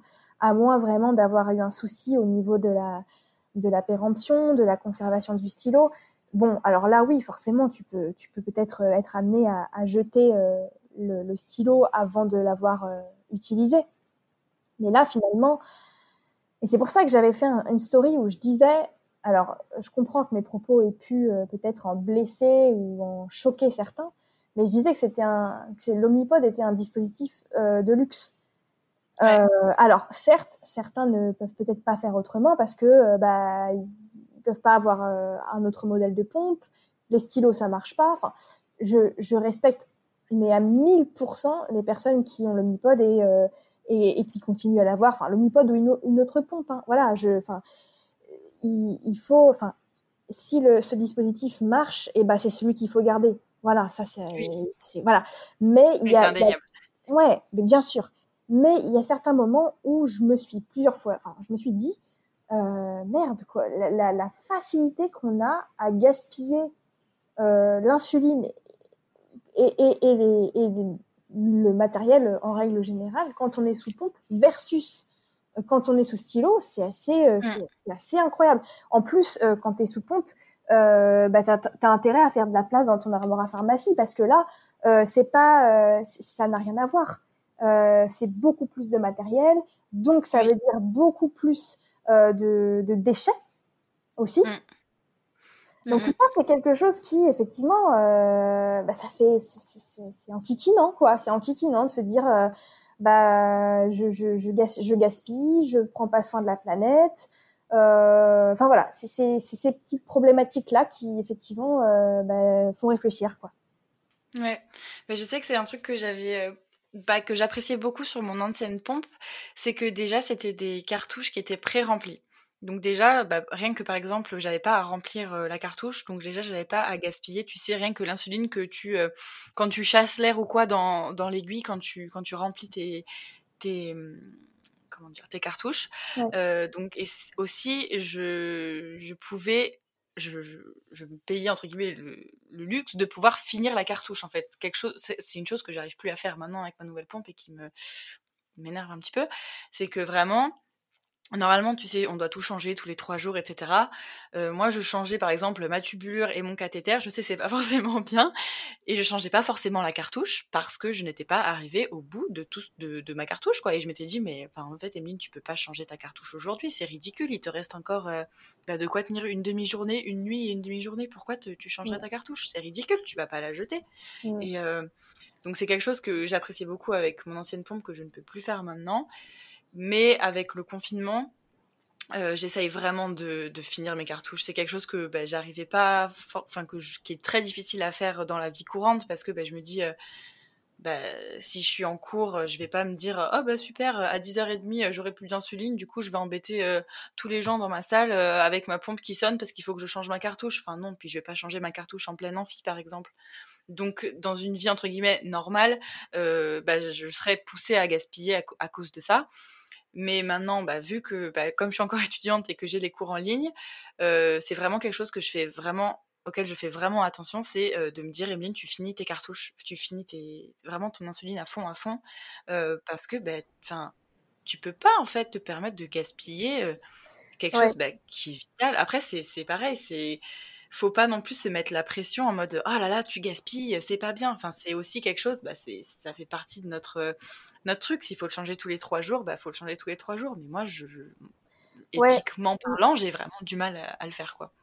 Oui oui. Et puis euh, et puis au-delà de ça euh, moi je, je, me considère pas toujours comme une bonne élève. Donc c'est un peu dans la continuité de ce que tu dis. C'est à dire que euh, il y a ce que te disent tes médecins il y a ce que te disent les labos etc et il y a ce que tu fais toi en pratique.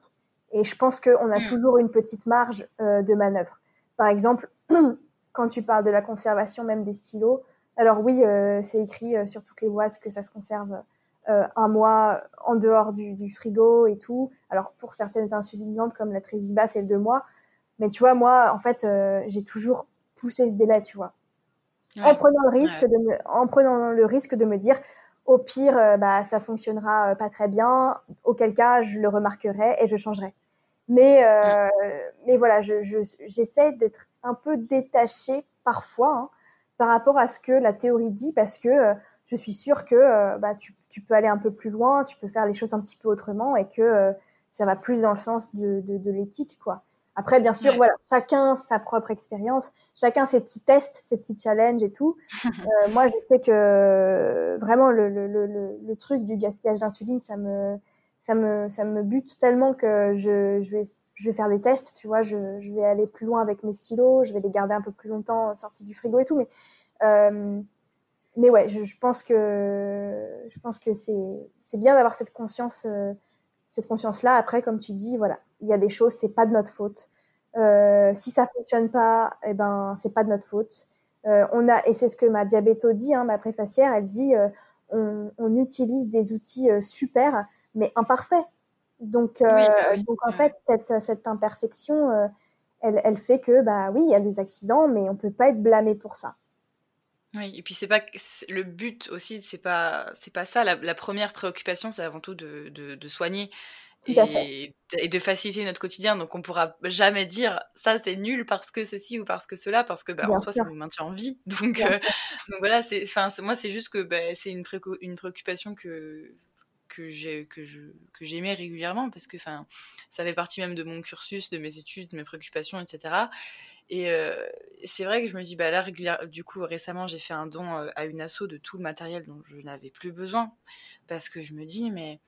Parce que, enfin, j'ai toujours le truc de me dire, mais peut-être qu'Emeline, t'en auras besoin. Imagine un jour, euh, ton autre lecteur, il tombe en panne, machin, t'as un problème, machin.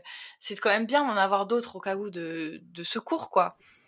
Puis au final, je me dis, Mémeline, ça fait 5 ans que tu es diabétique, tu les as pas retouchés depuis que tu as changé, donc ça sert à quoi que tu les gardes encore un an, deux ans, qui prennent la poussière dans ton placard, alors que ça peut profiter à des gens qui en ont juste besoin, quoi, qui n'en ont juste pas? Donc, euh, ça me fait penser que. Ouais, ça me fait penser, juste, j'ai un flash en fait. Euh, de, il y a une dizaine d'années où quand j'étais encore euh, donc chez mes parents, je revois le frigo de ma mère, donc le bac à légumes, plein, mais blindé de boîtes d'insuline, mais blindé, blindé, blindé, blindé, blindé.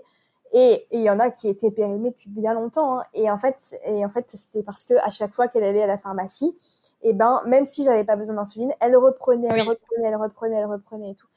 Et euh, ouais, je me, ouais, c'est encore une fois une question d'équilibre. C'est euh, voilà, tout est question d'équilibre. C'est euh, c'est vrai qu'on a on a la chance d'être dans un pays où euh, tout est, tout est accessible et, et quand tu vois ça versus dans certains pays où les pauvres, ils ont même pas une unité à s'injecter, bah, ouais, c'est un vaste sujet. Je pense qu'on pourrait en parler pendant très longtemps. ouais, carrément, carrément. Mais c'est déjà bien, je trouve, d'évoquer, euh, de soulever rien que la question. Euh, c'est déjà bien. C'est sûr. Alors du coup, on arrive à la fin de l'épisode. je vais te poser une question. C'est vraiment très général, qu'est-ce que tu penses que t'as apporté euh, l'écriture de ton livre euh, dans ta relation avec ton diabète? Euh, T'as mis, entre... As mis des mots sur des mots, si c'est compréhensible à l'oral, je sais pas. Euh, et je trouve que cette formule, elle est vraiment vraie et c'est vraiment bah, difficile. Comme... Enfin, je pense que écrire, c'est vraiment difficile. C'est un peu un, journal intime, quoi. Tu t'es vraiment livré par la même occasion. Du coup, qu'est-ce que t'as as apporté l'écriture de ton livre?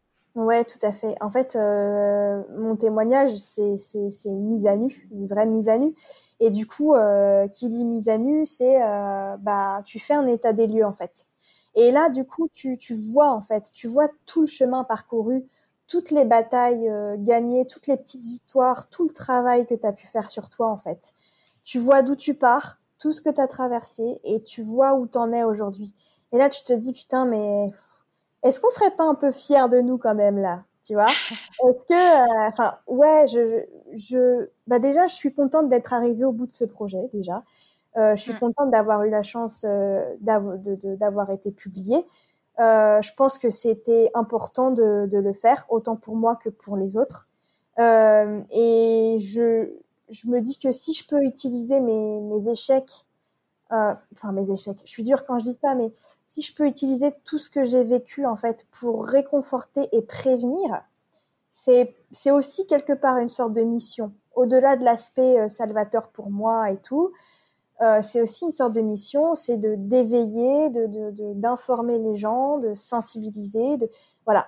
Et puis ça m'a quand même permis de faire euh, mon entrée euh, au sein de cette communauté Instagram que je regardais de loin mais que je n'osais pas intégrer et du hmm. coup, j'ai fait de belles, de belles, très belles rencontres, euh, dont toi, hein, voilà. Euh, voilà, j'ai su trouver du soutien, j'ai su euh, donner et à la fois trouver du, du, réconfort. Et puis finalement, je me suis dit, mais tout ce dont je parle dans mon livre, en fait, euh, elle, elle en parle, et puis lui, il en parle, et puis elle aussi, tu hmm. vois. Et finalement, je me suis dit, aujourd'hui, c'est moi qui ai publié et qui ai écrit ce livre, mais ça aurait pu être un tel, une telle, un tel, un tel. Enfin, voilà, on, on, j'ai l'impression aussi d'être peut-être une voix quelque part pour nous tous en fait. Euh, et je pense que euh, que ouais, je, c'est moi qui l'ai fait, donc c'est moi qui ai écrit, c'est moi qui ai publié ce livre, mais on aurait tous pu le faire. On a tous en nous cette, enfin, assez, assez de, de, matière à le faire. Et, et voilà, je suis, je suis contente que, je suis contente des retours que j'ai eus parce que apparemment ça a fait du bien à certaines personnes voilà, ça a permis euh, d'apporter du réconfort, euh, tout ça. Donc ici, ma mission, elle, est accomplie parce que euh, c'est vrai, c'était ce que, ce que je voulais, c'était faire du bien aux gens, c'était c'était éduquer un peu, voilà, sensibiliser. Et, et, moi, dans ma relation avec mon diabète à moi, ça n'a pas changé grand-chose, même si je me sens vraiment contente. C'est un accomplissement, c'est un peu une petite consécration quelque part. mais c'est dans ma vie au global. C'est pas vraiment dans ma relation avec, euh, avec mon diabète, c'est l'histoire de ma vie. Bah voilà, j'ai 28 ans et j'ai écrit un livre. Voilà, je et c'est cool. Voilà. C'est carrément cool. T'as écrit un super beau livre, donc oui, c'est carrément cool et vraiment. Euh, enfin, moi, je l'ai, enfin, je l'ai dévoré. Enfin, vraiment, le livre était génial et et je pense que même je, je, le relirai, tu vois, dans des moments, entre guillemets, bah, force peut-être de doute ou ce genre de choses, parce que je me dis, euh, des fois, on se perd un peu en route, et des fois, tu as juste envie de te remettre un peu sur le droit chemin et te dire, ok, Emeline, t'es pas toute seule, il y a des choses qui, qui t'arrivent à toi, qui te sont arrivées à d'autres. Bah et je me retrouve aussi pas mal dans, dans, ce que tu dis par rapport à la communauté Instagram, que tu dis que tu regardais de loin avant. Moi, en l'occurrence, avant le podcast, je, cette communauté, je ne la regardais pas du tout. c'est vraiment incroyable. En fait, je m'étais jamais dit, Emeline, tape le mot diabète sur Instagram. Ça ne m'était jamais arrivé. Ah, et au final, j'ai eu... C'est incroyable. Maintenant que j'y pense, je me dis, mais c'est fou quand même. J'en connaissais deux ou trois, tu vois, mais c'était déjà trop pour moi. En fait, je me sentais genre, euh, c'était pas le moment, tu vois. J'avais vraiment envie d'attendre encore et de, de, de, ouais, de continuer encore un petit peu dans mon coin, écrire mon livre sans vraiment aucune influence extérieure et, ouais. Mm. Mais je pense que c'est bien parce que du coup, bah, vraiment, ton livre, c'est toi, quoi. Et du coup, c'est trop, trop bien. Et comme toi, je me suis euh, introduite, entre guillemets, à cette communauté qui est géniale euh, par le biais d'autres choses. Tu vois, toi, tu l'as fait par, par le biais de ton livre. Moi, je l'ai fait par le biais du podcast. Et je trouve que bah, c'est bah, un moyen comme un autre et je trouve ça trop cool. Et je pense qu'il y a d'autres gens qui peut-être bah, liront ton livre. Par exemple, bah, moi, la dernière fois que j'ai vu ma prestataire, euh, je lui ai montré. Je lui ai dit, euh, faut vraiment que si tu peux en parler, parle-en, parce que bah, bah, je l'ai lu et il est trop cool, quoi. Et ça serait trop bien que bah, les, autres, euh, les autres patients puissent le lire aussi si ça les intéresse, parce que bah, c'est tout le monde, tout le monde peut s'y retrouver et c'est trop bien. Et peut-être que bah, quelqu'un qui lira ce livre aura un déclic et se dira, ah, peut-être que bah, je devrais, je sais pas, aller voir sur Instagram, aller voir aller voir quelque chose, lire d'autres livres ou, ou aura peut-être d'autres déclics. Et du coup, je trouve ça vraiment, mmh. vraiment génial. Vraiment, ton eh ben, vraiment, génial. C'est gentil, c'est super gentil. Merci, ça me touche beaucoup. Et alors, pour conclure, je vais te poser la question signature du podcast. Euh, si tu devais reprendre ta vie de zéro, tu le referais avec ou sans diabète?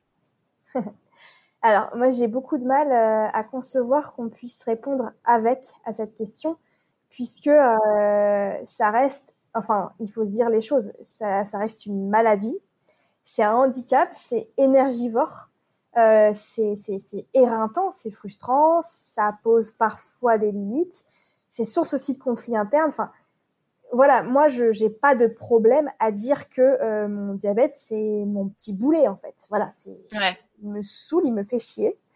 Euh, donc, euh, en fait, euh, je te répondrais mille fois sans à cette question. Mm. Si je pouvais recommencer ma vie euh, en étant euh, en n'étant pas diabétique, euh, mon Dieu, mais oui, bien sûr, vite. Mm. S'il y avait une petite, si j'avais une petite baguette magique, bien sûr, je, je, après, après, tu vois, je, je, je comprends que certaines, certaines personnes puissent dire, oui, mais mon diabète fait partie de moi. Il, il, a, il a, il a contribué à cette construction identitaire et je ne peux pas envisager ma vie sans. Et ça, j'arrive à le comprendre parce que quelque part, c'est aussi un petit peu pareil pour moi parce qu'il nous définit, il fait partie de nous, tu vois. Et puis, c'est marrant, j'écoutais un podcast tout à l'heure euh, d'un monsieur qui s'appelle Jean-Pierre euh, Chaumeton, qui a écrit un livre qui s'appelle Itinéraire d'un amoureux de la vie. Et lui, il a un mhm. handicap aussi depuis tout petit. Alors, je sais pas exactement ce que c'est, mais il a un handicap, voilà. Et puis, il disait que, euh, il disait qu'en fait, peu importe le handicap, la maladie, il faut être avec et pas contre. Il faut, euh, il faut en fait, euh, c'est pas quelque chose que tu as, c'est quelque chose que tu es. Et c'est vrai, enfin voilà, c'est en nous, c'est ça nous définit, c'est avec nous tout le temps et tout. Et puis, euh, tu peux être dans l'acceptation. Ça ne veut pas dire que tu es dans l'approbation. Enfin, je veux dire, il faut que tu l'acceptes. Tu n'es pas obligé d'approuver, mais tu peux accepter.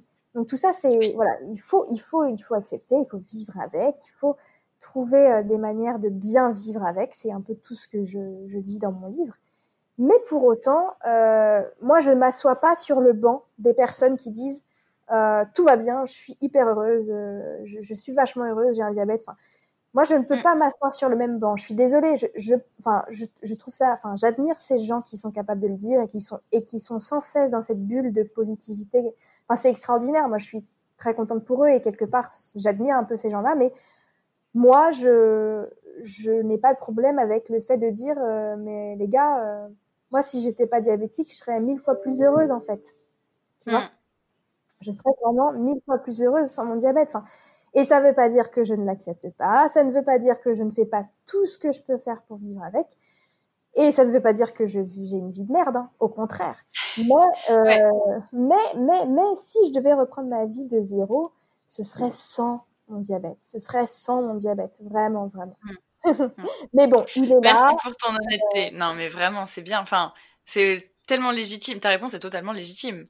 C'est génial de pouvoir euh, bah, de, de, le dire comme ça parce que c'est vrai que bah, j'aurais tendance, pareil, à dire, euh, bah, maintenant, ça fait partie de moi. Et pourtant, je l'ai eu qu'à 15 ans. Donc en soi, j'ai vécu, vécu plein de choses avant. Et, ma vie, elle était trop cool avant parce que je pouvais manger ce que je voulais, quand je voulais, où je voulais, sans m'en préoccuper. Donc c'est vrai que, enfin c'est pour ça que je pose la question parce que je trouve qu'il y a vraiment matière à, bah, y réfléchir. Et c'est pour ça qu'à chaque fois, enfin, les réponses me surprennent, me surprennent toujours parce que c'est tellement propre, euh, bah, propre à chacun, quoi. Bien, mais c'est une question de caractère aussi, en fait, hein, vraiment. Mmh, mmh, mmh. Euh, moi, je, mais moi, c'est vraiment sans, sans hésiter que je te dirais, euh, que je te dirais non. Mais et voilà, encore une fois, c'est vraiment propre à chacun, comme tu dis. Merci beaucoup Chloé pour ton honnêteté, pour tes réponses, pour bah, ton partage et tes témoignages. C'était vraiment bah, génial, super euh, éclairant, super euh, instructif aussi. Euh, j'espère que les personnes qui, ont, qui sont arrivées jusqu'au bout de l'épisode seront partageront mon avis, parce que vraiment c'était hyper, hyper intéressant. Les personnes qui n'ont pas encore lu le livre, qu'elles soient aidantes, qu'elles soient diabétiques, qu'elles soient du corps médical, vraiment, n'hésitez pas. c'est une, ton livre est vraiment une mine d'or euh, d'informations et, de partage et je trouve ça vraiment bien. Et je te remercie aussi, bah, du coup, pour nous, enfin, de la part de la communauté diabétique, parce que vraiment, c'est, euh, bah, comme tu dis, t'as porté euh, bah, notre voix, même si bah, chacun a son vécu, on a quand même des vécus qui sont relativement semblables par rapport aux personnes qui sont pas diabétiques. Donc vraiment, merci beaucoup, Chloé. Un immense merci à toi et vraiment plein de force et de courage à tous. Merci beaucoup d'avoir rejoint ma conversation avec Chloé. Si l'épisode vous a plu et que vous souhaitez en savoir plus sur son quotidien avec le diabète de type 1, je vous invite à lire son témoignage honnête et touchant, que vous soyez diabétique, aidant, professionnel de santé ou tout simplement curieux ou curieuse.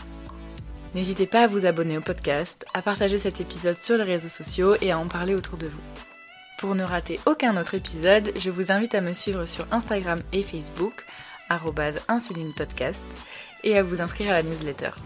N'hésitez pas à me contacter pour me faire vos retours sur l'épisode, pour me soumettre des idées de sujets ou de personnes à inviter, ou si vous voulez vous-même participer à un épisode. Merci encore d'avoir partagé ce moment avec nous, et à bientôt pour un nouvel épisode d'Insuline.